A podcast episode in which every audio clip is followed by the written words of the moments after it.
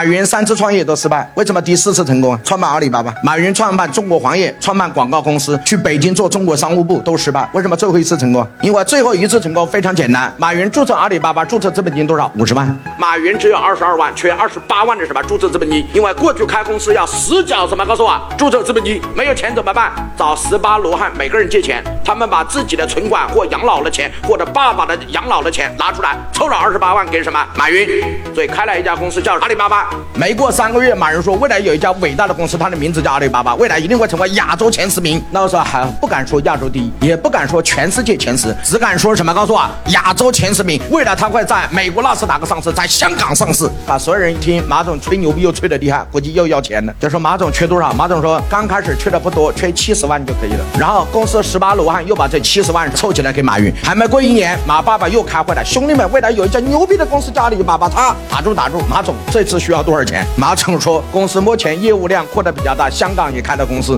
现在成本比较高，这次需要两百万。他们把七大姑八大姨、爸爸妈妈的养老钱全部借来交给马云。为什么十八罗汉开始都不走啊？为什么你们的公司高管都走了？我他妈钱投进去走个鬼呀！那我怎么后面走了？你妈钱分了不就走了吗？那还待在那儿干啥呢？每个人都有自己的理想，都有自己的性格。哎，各位同意吗？老板记住，合理的薪酬，公司就没有战斗力；只有不合理的薪酬，员工才会疯狂。王老师主要是讲薪酬的五大策略、奖金的三大方法、股权的五大思维，也就是薪酬怎么发比较好，奖金怎么发比较好，股权怎么分比较好，具体怎么落地，怎么来用，答案在这里。点屏幕下方的这个小黄车，小黄车里面可以直接购买。